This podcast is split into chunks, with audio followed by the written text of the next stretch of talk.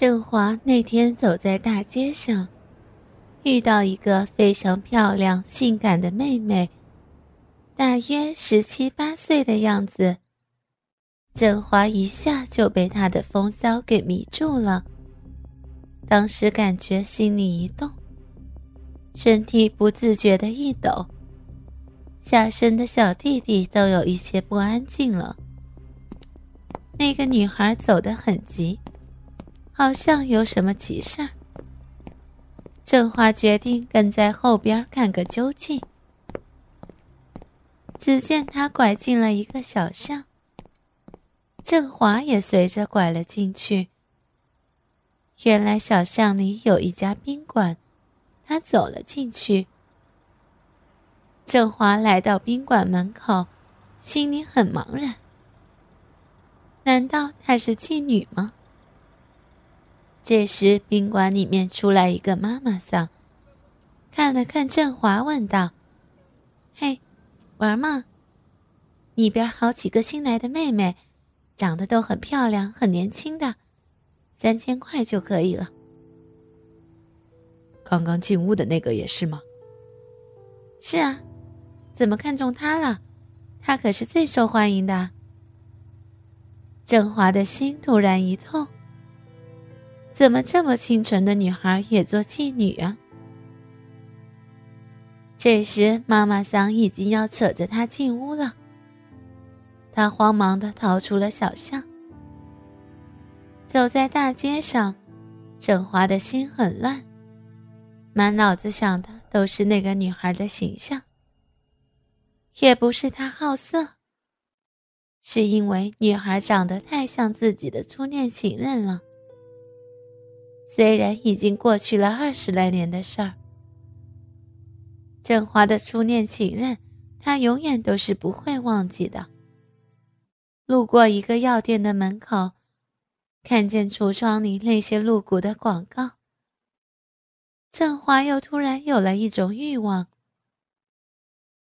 他走了进去，漂亮的店员小姐热情的介绍保健品，可振华却说道。我要买真的伟哥。我这有一种很纯的性药，你吃了包你硬，能做三个小时。振华发现美女说这话的时候脸都不红，所以买了两片又买了一瓶神油，这才满意的走了出去。他找了一个公共厕所，假装尿尿。掏出自己的鸡巴，把神油抹在了鸡巴的龟头上。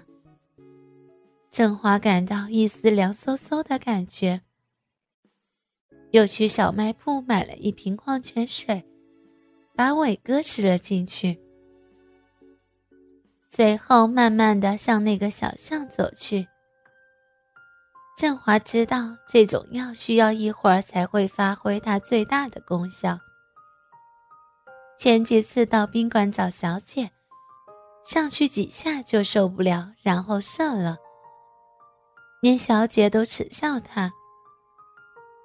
今天振华连吃带摸的，看他不赚死了。振华又回到那个小宾馆，妈妈桑热情的招呼振华，在里面找出了四五个女孩。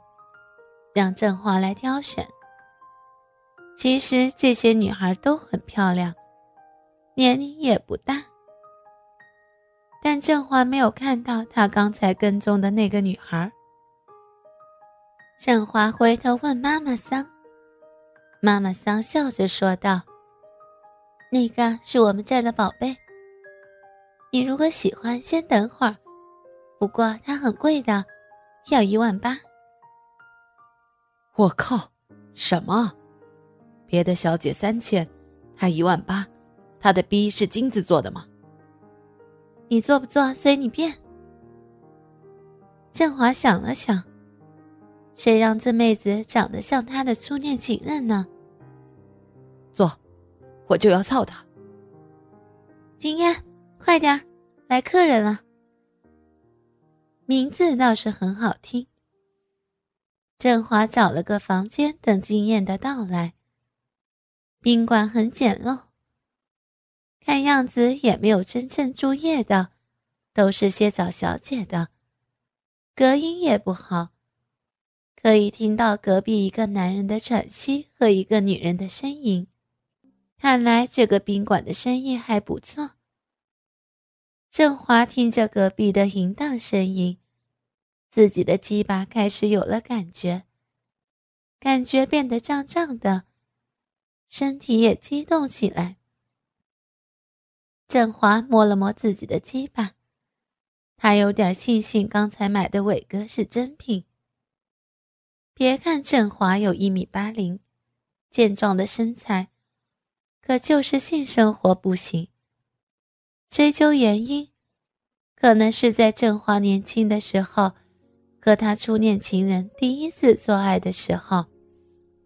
那个时间还很保守，男女之间偷情是很严重的错误。说实在的，振华和他的初恋情人可是真心相爱的。那一天。他们在大学教室里做了他们人生的第一次性爱。当振华刚把他炙热的精子射到自己初恋情人的逼道里的时候，突然教室的门被推开了。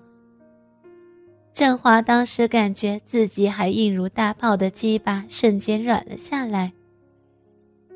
可以想到当时的年代，他们偷情的代价。他们最后双双被大学开除了。振华的初恋情人从此消失在茫茫人海，振华再也没有见过他，也不知道他现在怎么样了。也是四十多岁的女人了，在哪儿生活呢？再后来，振华结婚了，性生活也不满意。不是阳痿就是早泄。老婆几次吵着要离婚，今天振华买了两片。他已经豁出去了，要狠狠的操一操那个向他初恋情人的小姐。正当振华想心事的时候，门开了，门口站着那个叫金燕的小姐。金燕没有穿外衣。更显得性感娇媚了。他仔细的打量着振华，然后露出满意的笑容。他坐到振华的身边，两只手摸着振华的脸，问道：“嗯，小哥，你这么英俊，怎么也来这种地方？我的好哥哥。”振华一把将他搂在怀里。我就想干你啊，好好的干你。他推开振华，小声问道：“嗯，那妈妈桑收了你多少钱？”“一万八。”“那你跟我来。”“怎么了？”“你跟我来吧。”金燕把振华带到一个房间，很豪华，地毯。西蒙斯，大屏幕电视，甚至还有洗手间。